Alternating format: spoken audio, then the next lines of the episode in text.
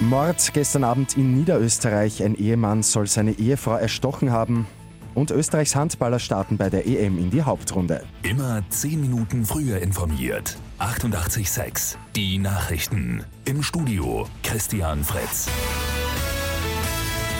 Schreckliche Bluttat am Abend in Niederösterreich. Ein 50-Jähriger wird verdächtigt, seine 42-jährige Ehefrau ermordet zu haben.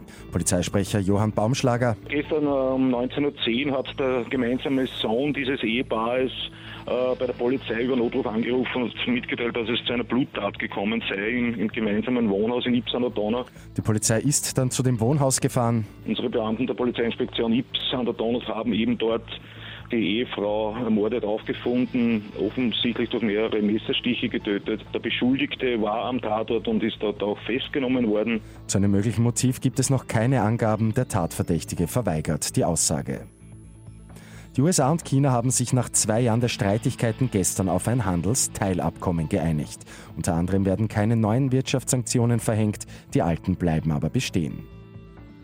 Für Österreichs Handballer beginnt die Hauptrunde der Heimeuropameisterschaft heute mit einem Kracher. Die ÖHB-Auswahl trifft auf Turnierfavorit Kroatien.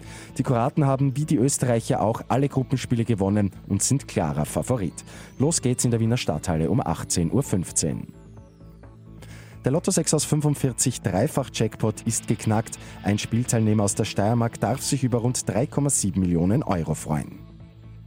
Und Wiens Öffi-Nutzer zählen zu den ehrlichsten in ganz Europa. Die gute Nachricht zum Schluss. Letztes Jahr sind bei knapp 5 Millionen Kontrollen nur 1,9 Prozent Schwarzfahrer unterwegs gewesen. Zum Vergleich in Berlin in Deutschland sind es etwa 5 Prozent.